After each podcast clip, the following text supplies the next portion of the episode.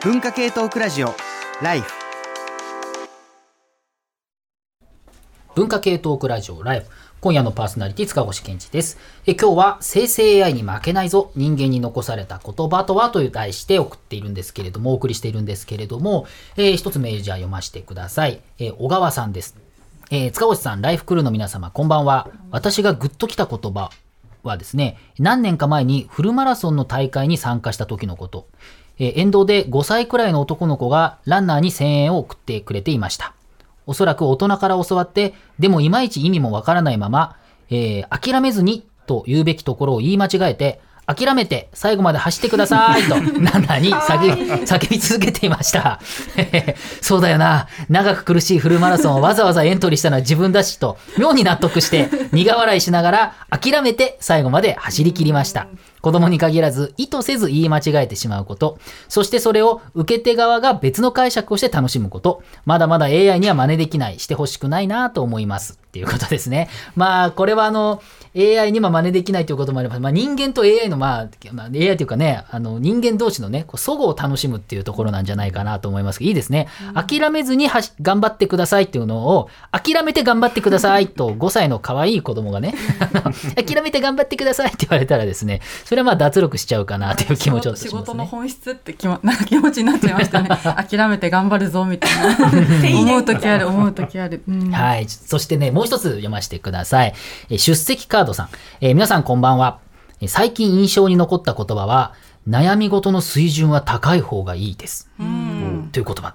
えー会社の定例会のフリートーク時間の際に、司会の人が言った言葉なのです。急に、えー子供、えー二人の子供が喧嘩をしていました。ビル・ゲイツはどう仲裁したか？とメンバーに問いかけてきました。うん。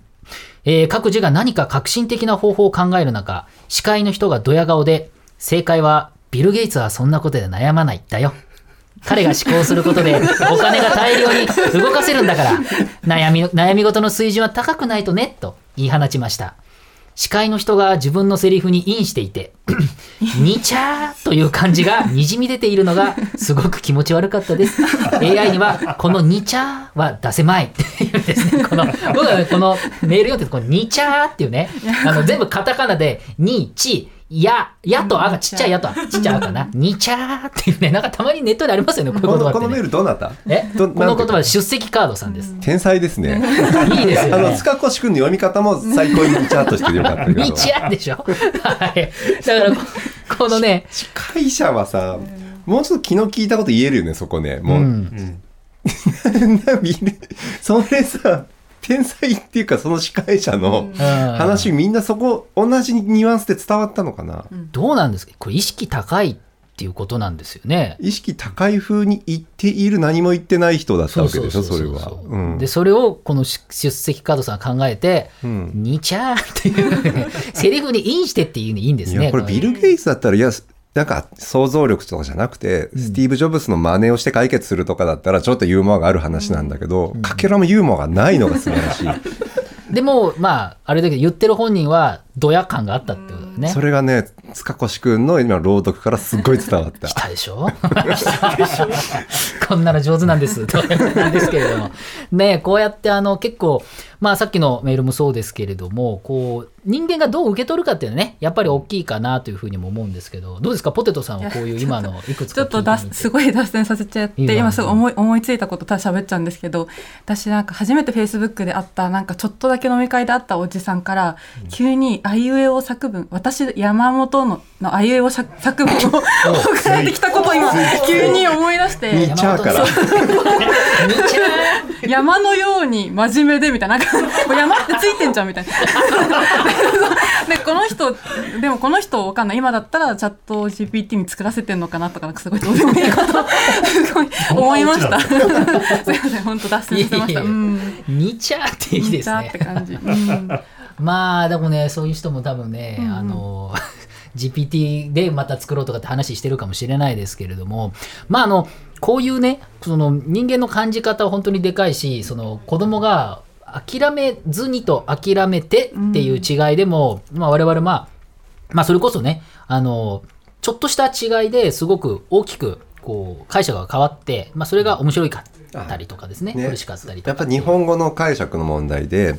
あの今日は偉そうな方がたくさん集まってきてっていうさあえお偉い方がいっぱい集まっていてっていう挨拶をするところ偉そうなって言っちゃう「ライクは」にした瞬間に全然意味が変わるよね。芸人さんが言ってねちょっと社長たちの前で言って笑い取るみたいな感じでありそうですけれども、まあ、そういうのとかって多分ねこれ多分絶対あると思うんですけれども。あ言い間違い関係で読みたいメールあるんですけどいいですか？ぜひ。青い悪魔過去大魔王さんから、えー自分ラジオは生放送派なんで収録やタイムフリーははっきり言って苦手です。その場の雰囲気や勢い言い間違いや噛んでしまったりするのが名あこのなんかいい感じの名とあの迷う方の名シーンを生みます、しまた投稿を読まれた時のパーソナリティさんの生のコメント言葉が嬉しいし決して名言じゃなくてもパーソナリティとリスナーのとの2人の記憶が記憶に残ります、えー自分は昔他局ですが初めて早見さんにメッセージが読まれたのが嬉しくて今でも早見さんのコメントもしっかり覚えています。言葉は人により温度差がありま温度差はありますが人と人との会話には必ず熱があります。この相手に伝えたい思い熱が AI にはない人間に残された言葉なのではないでしょうか。ということで、ほぼ結論出たし 愛のメッセージだし最高みたいな。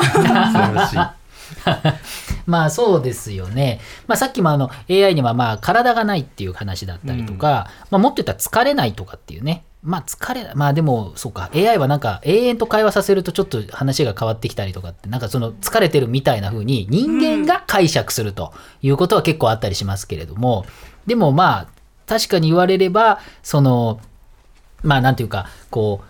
AI 自身にはそういう疲れはないっていうふうに考えるとですけれどもどうなんですかね？でもこれ体ができたりとかなんとかでもっともっとこう人間ライクな話し方するようになったら人間の方が勝手に人間だと。まあ今でもチャットに恋するみたいな話は、うん。まあ、ちょこちょこあったりしますけれども実際にそういうふうになっていく可能性っていうのは工藤さんなんかそういうふうに思われたりしますか？多分あると思いますね。あと特に読み上げ AI 系だとどうやって感情を込めるかとかどういう文章だと,、えー、とこう悲しい読み方をした方がいいっていうのを研究されてるので多分そのうち感情分析みたいなのが入ってきて SF の伊藤計画さんとかの小説でもあったと思うんですけどそういうこのテキストだとこのトーンとかそういうのってだんだんそのもちろん AI が感情を持っているわけではないけれども受け手の人間にとっては感情があるように感じられる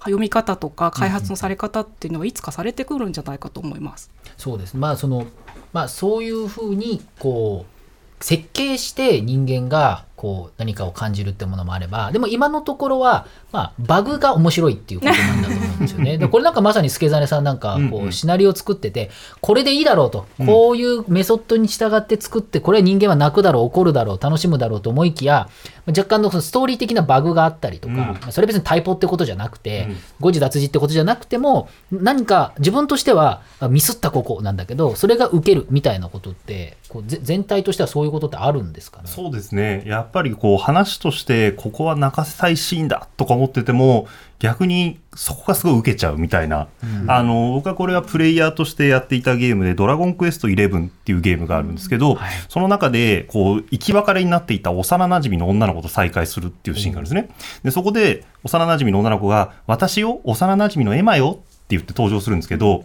多分制作者サイドとしては幼そのちょっとしばらく生き別れてたからちょっとこの子誰だろうっていうのをこう説明するためにわざわざ幼馴染のエマよっていうふうにつけてたと思うんですけどプレイヤー2ちゃんとかで見るとこいつ自己主張激しすぎるだと。わざわざそんなことアピアピールしてくんなと。もうなんかそれが一躍バズるっていう。なんかは多分制作者サイドとの意図してないことなんじゃないかなと思いますよね。ああそれは結構ありますよね。うわーそうか。説明しすぎ説明セリフ問題。そうですね。そうなんですよね。これ結構ラジオドラマなんかでもそういう話結構あって、うん。そのこうラジオドラマでやろうとすると絶対名前を言ったりなんだりしないといけないじゃないですか。あ見えないですもんね。見えないからしようとするんだけどそれが逆に不自然になっていて、うん。人間の普通の会話ってその特に日本語の会話って主語全然ないじゃないですか。私はこう思うとか言わないじゃないですか、こうなんだけどなとかって、うん。いうことで会話が成立しているんだけどその伝えなきゃいけないを考えすぎてあるいは相手にうまく、えっと、読み取ってもらえるようにって考えすぎて不自然になるっていうパターンは結構あると思うんですよね。AI は多分そこまで考えまだられないっていうところはあってそこが齟齬になる。っと思うし逆に言うとでもそのそこを楽しめるというところも今のところは人間の特権っていうふうに言うかもできるかもしれないんですけれどもメロン先生はこれ、その小説なんか書かれていてそういうコンテンツの中の齟齬みたいなのって結構あったりされますか？え、もう一回言ってください。えっと、要するに自分が思っても 思ってもいなかった読み方されちゃうっていう。あ、でももうそれしかない気がしますよ。だって絶対つか伝わらないじゃないですか。その同じようには。な誰だっけな長島優さんが言ってたのかな芥川賞作家の。結局なんかそのもうなんか読者とのコミュニケーションはもう全然そのすれ違いというか誤読でしかないみたいな、うん。全部が全部が誤読。全部が誤読全部が誤読。まあでも言い過ぎだと思うけど、うん、まあまあでもね。パーセンテージとしてはでもどうだろうねやっぱりなんかこう伝えたいものをなんていう100で伝えようとした時に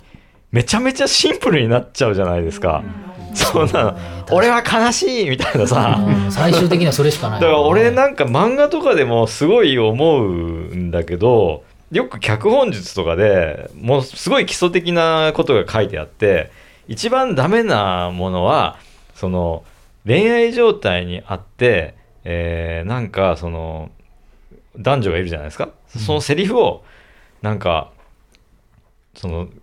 あなたが好きよみたいなことを言わせるよりもあなたなんて嫌いよって言わせた方が好きに見えるシーンがあるってあるじゃないですか、うん。あえて。逆じゃないですか。だってこ字面ではもう嫌いって言ってるから、あそうか嫌いなんだみたいなさなるけどその表情とかでさあ違うもう本当は好きなのにっていうのが恋愛漫画じゃないですか、だけどなんかね柴田翼猿さんの漫画とかねそういうのがなかったりするんですよ、八番ダイバーとか、はい好きだーみたいな、うん。なんかやっぱその作者によってそのつ多分伝えたいんでしょうね。もうそれはもう100%伝えたいからそうなってる人とかもいて。だからなんかそこはすごい難しいなと思いますよ。メロン先生は伝えたい派ですか？えでも場面によりますよやっぱり。うん。そのこここは伝わんなきゃダメだなっていう部分もあるし流れの中で。だから全部が全部そうじゃないですけど。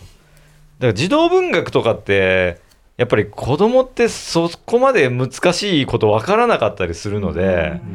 なんか児童文学読むとやっぱシンプルなものが多かったり。絵本とかね。しますよねそれは。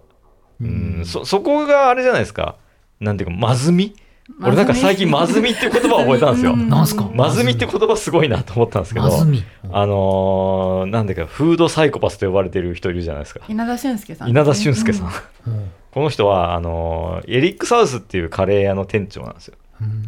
でこの人はなんかすごいいろんな料理詳しいんですけどその中でそのいろんなす料理の中でなんかスパイスとかいろんなものが入ってたりするじゃないですか。それを表現する言葉がずっと分からなかったっていう話をしててで最近それをまずみって言えばいいんだってことが分かったと。まずみってその、まずいまずいの。まずさってことでそれじゃあまずみがゼロの食べ物かは何かっていうとオムライスとかなんですよ。全部うまいんですよ。つまり 子供甘い舌うまいみたいな。子供舌のものっていうのはまずみがゼロなんですよ。でそれがまずみが出てくると大人っぽくなるんですよ。ビールとか。まコーヒーとか。そうコーヒーとかだからまずみのパーセンテージでなんかこうやっぱりちょっとまずければまずいほどやっぱ大人好みになっていくっていうのがあって小説とかもそれに近い気がしててここのまずみみたいなものをこう入れていくと子供には難しいけど大人はなんか深いみたいになるっていう。あまずいかえ AI はまずくない？まずくどう？ないいやでも AI も意外とうまくやる なんかパーセンテージだからそれって。うん。そのやっぱ数値化して理解するの AI 得意だからやっぱそれが数値化された瞬間にコピーりますよねやつらまずみをコピーりますよね。まずみを。うん。まずみをコピれるかもしれないけど、今んところ甘み100%で来てる感じ。甘みが強い。いやでも GPT-4 結構やりますよねありますねね。うまいっすようねまい、ナチュラル。うまいですか、ん苦味もちゃんと配合してくれて。配合してくれてますね。配合のブブレンドが、まあ、良くも悪くもきっちりしていて、レシピ通りの味がすけどるっていう感じ。別に計算してそのまずみ入れてるわけではなくて、まあ、世の中に存在する文章の中で一定数あるまずみをそのまま受け取ってってことですよね。そうですね。そう。稲田さんワードでもう一つ最適化っていうのがあると思うんですけど、そのオムライスとか、まあ、みんなが受け入れられるものにどん、味にどんどん最適化していく最適化って味があるんですけど、だからチャット GPT とか生成系 AI が出してるのって基本的には最適化で、まずみを含めた最適化なので、なんだろう通好みの俺はもっと外れた味が好きなのもっとまずみ強化したいんだよっていう人にはちょっと違う多分味を、味わいを提供してる現段階ではなんじゃないかと思います、ね。その場合は割と人間の方が、えっと、指示という名のまずみをガンガン入れてって、うん。調整していくっていう画像生成とかはそうですよね。そうですね。割とね。いわゆる美少女ができるんだけどそこからまずみを入れてってちょっと、うん、なんかそういうタイプの絵を作っていくっていうことにはあるかもしれないですけれども、あの先ほどから碇さんがですね聞きながらですね。うーんうーんとずっと 何とも言えない。まずまずい顔ですから。まずみがありました苦味メがありました。ロン先生の話をすごい感じ入ってました今、うん。まずみ？語訳からずっともううーん。って聞いて どこから聞いていいかわかんないぐらい、うん。そうそう。でもままずみが私は多分好きだと思うんですよ。だから全体的に文章とかもだからそういうのを求めるけどどうどうなんですかね。なんかい一般的にまずみ嫌われてないですかっていう文章に関する、まあどう？でも碇さんのすごい好きなねあの、はいあれですよ花束みたいな恋をしたとか結構好き好きじゃないですよ好きじゃないです好き。じゃないすごいライブでね、こだわりがあるそう。そうそうこだわりがある否定しなきゃそう。好きというかまあそうですね。なんかちょっと複雑な。それそれもある意味ままずみというか何か。あまあ確かにそうですね。何かがあるんですよね。確かに確かに。そうか。当たりだからそういう青春のいたたたたみたいなこだから好きじゃないわけでしょ？だけどやっぱ感情が動いてしまうっていうところを私は多分求めてるから、うん。ただ傷つきたいみたいなのがあるんですよ多分作品を見るときに。あ。でなんかいろんなことに気づきたいっていう欲求があるからそれまずみに近いまずみを実は求めてるのかなみたいな、臭い靴下嗅ぎたいみたいな。なんかそういう欲求が自分にあるなっていうのは今思ってます。でも一般的にはどうなんだろうなっていやでも確か昔大沢雅史さんがどっかのイベント行った時に言ってて人間ってのは不思議でそう苦しいっていうことを自ら進んでやるっていう不思議な生物だっていう話をしてるんですよね。でそのし自分がただ生きるだけだったらなるべく快適にいたいわけですけれどもその苦しみ苦しいって分かっててもいろんなことをやってしまうというふうに言っていてそれはまさにその碇さんが今おっしゃるようにまずみをわざと欲しがってしまうとか、青春のいたたたたとかですね。あのそういうのが欲しくなってしまうっていうことなんですかね。うんですね、でもそうするとあの井貝さんが出されてる、えっと、35歳からの反抗期入門っていうはい。本なんかはまさにそのまあ、マジですよかなり。まあ。ちょっとマジ今日何？まずみであと1時間やる？2時間やる？しょいや人に言われたのはなんか商業出版にはない多分いわゆるまずみがを感じるみたいなことをなんかまずみって言葉は使ってないけど、うんそういうような意味合いのこと言われたなっていうのを今すごい思いました。そこに面白みを感じてくださった方がいるっていう感じでやはしまっぱりそうなしたけどねるとどちらかというと、まあ、いわゆるメインストリームというか多くで多い多くの人が納得できるものっていうのはまあそれなりに甘みが強くてもちろん苦味もちょっとあるけどって話だけれどもまあ人によってはあるいはここにいる人は多くは苦味成分まずみ成分がいっぱいあるっていうことに何か惹かれてしまうし聞いてる人も多分そういうことを思うと思うんですよね。じゃあそれはまあまあこれからまた GPT の配合によるんだと思うんですけれども、ちょっと聞いてみあ山本ポテトですけど、うんうんちょっと聞いライターをしてて聞いてみたいことがあってなんかよくこう淡々とした文章の方が感情が伝わりやすいみたいなことって言われると思ってて、まあ、文章じゃないですけどなんか千秋直美さんが喝采を歌う時にすごいこう無の無の気持ち感情を込めるより無の気持ちで歌った方がなんかみんな逆に感動したみたいな話を聞いて、私もなんか自分の文章で割とこう淡々と心を込めずに書くみたいなことをやってるんですけどこれって今のまずみの話とどう関係あるんだろうって考えてちょっと答えが今出なかったな。ちょっとなんかなんかヒントをくヒントをください。みみんなで考えよう。ヒントないかもしれないけど。まずみを入れたいってことですか？いやこれはまずみなのかああうん。つまりそのフラットな文章って何の味もないつまり何も味もないのに伝わるってどういうことだみたいなことですか？うんでもそうですね。確かにそれはちょっと不思議ですよね。なんかそのみでもそれ水みたいなものが万人に好まれるみたいな話なんですかね。でもこれでもお笑いで例えると分かりやすいかもしれないですけど、お笑いで面白い話するときに先に笑ってるやつの話ってあなんかすごいもう先に冷められません？なんか、あなんか自分の笑い取られちゃったよみたいな。でそれよりもやっぱ真顔で面白いこと言ってるやつの方がなんか笑えるじゃないですか。なんか感情を先取りされるからやっぱりフラットでいてほしいんじゃないですか、書き手には。うんどうなんですかね？じゃあ真面目あんま関関係ない。これはやっぱりどうなの？どうなんだろう？今まあぽてとさんめちゃくちゃノートに。話をただ脱線させただけだとすみません。いやけど多分ゲームのシナリオを作る時とかも、全部のね場面で全部の会話で相手にグッとくるものを書こうっていうのは無理じゃないですか。で多分物を書くのも多分一緒で僕も割と淡々と書くのをすごい大事にするっていうか、せなんかどんどんね説明しようとしすぎちゃうところがあるんだけど言いたいところを言うためにはま間引くみたいなその調整が結構必要じゃないですか。ものづくり多分全般にそうだし、それ究極に減らすと多分短歌とか俳句とかっていうのはまあいかにその情報量少ない中でその情報量っていうか文字が少ない中で情報量入れるかみたくなってくるんだけどあんまり多いのはずっと続くと嫌じゃないですか。それってな基本的なバランスは取りますよね、そのものづくり全般で。でそこはおそらく AI も調整すればもちろん取ってくれるんだけどけどここは読んでる側との気分の方が大きいというか僕もなんかその著者のさなんか主張が激しくなった瞬間にい なんか過剰だなと思って自分でめちゃめちゃ心の中で赤入れることがああるし、うん、この話3回目だなみたいなことってすごいカウントしているしさっきの幼なじみだって言うかどうかって。ただそれを言えな入れないとそのじゃあその途中で10秒飛ばしたもの例えば今早送りしたした時に、その人が何者かわからない人にとってみると一応幼馴染だって情報は欲しいじゃん、話を進めるために、そういう機能もあるしだからおすすめ機能っていうか状況説明とあとちゃんとなんていうのその入ってくる感情に訴えかけるかどうかって両方の機能が多分文字にはあるので読む側が調整するんですよ基本的には。うざいやつはね、あの、コマを飛ばして読むじゃん。漫画とかも。鬼滅の刃なんて僕1ページに1コマで十分だと思って読んでて、ぜ全部説明されるから。うん。いや、わかるもん、それでも。で、逆にだから受けてんだなっていう感じもする。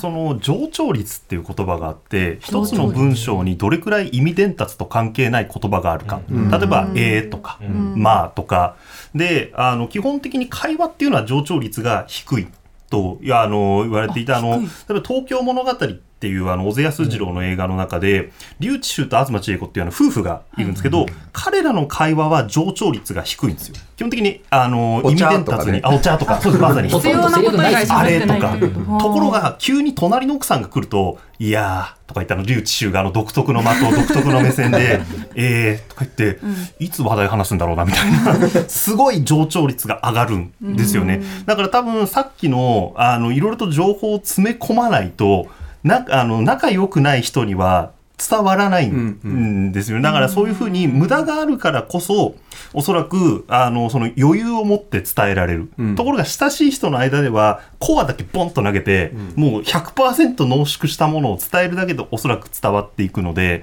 多分それが僕はなんか苦味っていうものにちょっと近い気がするんですよね。だからコアだけ伝えられてもしんどいんだと思うんですよ。論文とかで。まずみとか。ちょっと関連したメールを読んでもいいですか、どら焼きさん。最近グッときた言葉は音楽が語りすぎないようにしているです、映画「ザ・ファーストスラムダンクの音楽を担当した作編曲家のこれ竹竹部さんでいいのかな？竹部聡さんが武部聡さん。失礼しました。武部聡さんが映画やドラマの音楽を作る上で意識していることはと聞かれた際の言葉です。語りすぎないという引き算的な考え感覚は AI にはできない。職人的なものになり得るのではと思います。そんな引き算の例として思い浮かぶのが足立みつるさんの映画 H2 です。特に主人公の国見に代わってキネが甲子園で投げる話は引き算がすごいなと。試合の結末がわかるラスト5ページ。その5ページに言葉はゼロ。周りの声援心の声実況などの言葉は全くないけどぐっと伝わってくる言葉はあるこうした語りすぎず弾いていくことで見せる言葉は AI には難しいのではと思いましたというまさに宮水さんのお話でした。本当小津安二郎だよね。そうなの。全部オズだったまあでもお茶ぐらいの、おいぐらいで済んでるもんね。これもやっぱり引き算でやっぱりどう見せるかっていうことですよね。やっぱりそうするとそのこうまあすごくいい言葉っていうのにはやっぱりこう伝わり方と、まあ、伝え方とあと伝わり方、あ両方あると思うんですけれどもちょっとこの話面白いのでこのこのままこのこの話をまた、えっと、次のパートで話したいと思うんですけれども一曲いきましょう。じゃあ、メロン先生、ぜひよろしくお願いします。はい、えー、とですね、この曲はですね、あのーまあ、AI がテーマっていうことで、バーチャルアイドルの曲なんですけど、マクロスプラスっていうアニメがあるんですけうど、わあ今日あのマクロスフロンティアの青函飛行が15周年かなんかなんですよね。さそれよりも古いですよね、プラスってね。そうですねプラスはもっと前ですね。だいぶ古いもんね、20年前ぐらいかもしれないですね。うん。まあなんか基本的にこのマクロスプラスはあれですね、あのバーチャルアイドルが歌でまあちょっと人間を支配するみたいな話なんですけど、このプラスの場合、これ、えーこの紹介する曲は、えーっと、あの人、え元電気グループだっけな、曲作ってる人、CM、はいはい。はい、CM その人のい依頼来た時に、なんかこう人類が聴いたら洗脳されるような曲を作ってくれっていう 無茶な依頼で作られていてやばい洗脳されちゃう。で歌歌うのがそのバーチャルアイドルのシャロン・アップルという架空のキャラクターなんですけどそのシャロン・アップルで「Information High」という曲です。文化系トークラジオライフ